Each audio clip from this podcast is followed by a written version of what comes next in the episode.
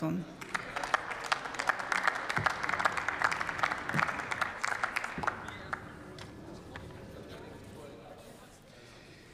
Sehr geehrte Frau Präsidentin, sehr geehrte Kolleginnen und Kollegen, sehr geehrte Damen und Herren! Im Dezember 2022 nahm das erste deutsche LNG-Terminal seinen Betrieb auf und leistete im zurückliegenden Winter einen zentralen Beitrag zur deutschen Energieversorgung. Dieses Beispiel der LNG-Terminals zeigt doch, was Deutschland binnen weniger Monate auf die Beine stellen kann. Die SPD-geführte Bundesregierung hat damit bewiesen, dass unter ihrer Führung Bürokratieabbau schnell und effizient umsetzbar und möglich ist. Mit dieser neuen Deutschlandgeschwindigkeit werden wir den Bürokratieabbau auch weiter in Bezug auf den Ausbau der erneuerbaren Energien vorantreiben. Als neuer Abgeordneter der SPD-Bundestagsfraktion absolvierte ich in den vergangenen Monaten viele Antrittsbesuche bei meiner Bürgermeisterin und den Bürgermeistern im Oldenburger Münsterland, meiner Heimatregion. Bürokratische Hürden bei den Genehmigungsverfahren für erneuerbare Energien waren dabei immer ein zentrales Gesprächsthema.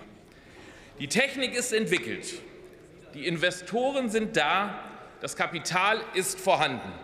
Es ist jetzt unser aller Aufgabe, gemeinsam mit den Ländern und Kommunen den Ausbau der erneuerbaren Energien nicht nur über viele Jahre hin zu versprechen, sondern ihn auch endlich auf die Straße zu bringen.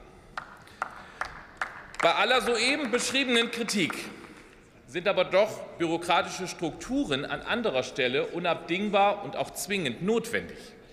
Hierfür ein klares Beispiel. Als Sozialdemokrat ist mir der Schutz der Rechte von Arbeitnehmerinnen und Arbeitnehmern besonders wichtig.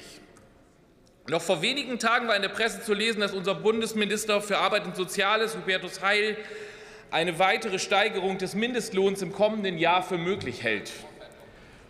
Von der letzten Mindestlohnerhöhung auf 12 Euro profitieren immer noch Millionen Beschäftigte. Dank bürokratischer Strukturen wird hier sichergestellt, dass die Beschäftigten diesen Mindestlohn auch wirklich ausgezahlt bekommen.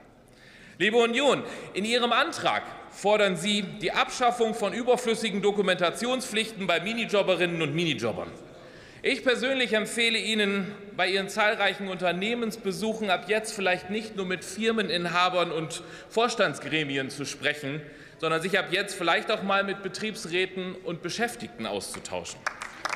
Denn hätten Sie das getan, dann wüssten Sie, dass Ihre Forderungen einen möglichen Missbrauch von geringfügig Beschäftigten als günstige Arbeitskräfte massiv fördern und eben gefährden.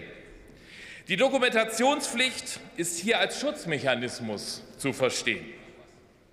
Arbeitgeber sollen hier nicht in Bürokratie ersticken, sondern zur Einhaltung der Arbeitszeit ihrer Angestellten verpflichtet werden. Dieses Instrument ist wichtig und zeigt, dass Bürokratieabbau nicht an jeder Stelle sinnvoll ist und wir trotz gewollter Beschleunigung im Sinne der Arbeitnehmerinnen und Arbeitnehmer genau hinschauen müssen und dies auch tun werden. Vielen Dank für Ihre Aufmerksamkeit.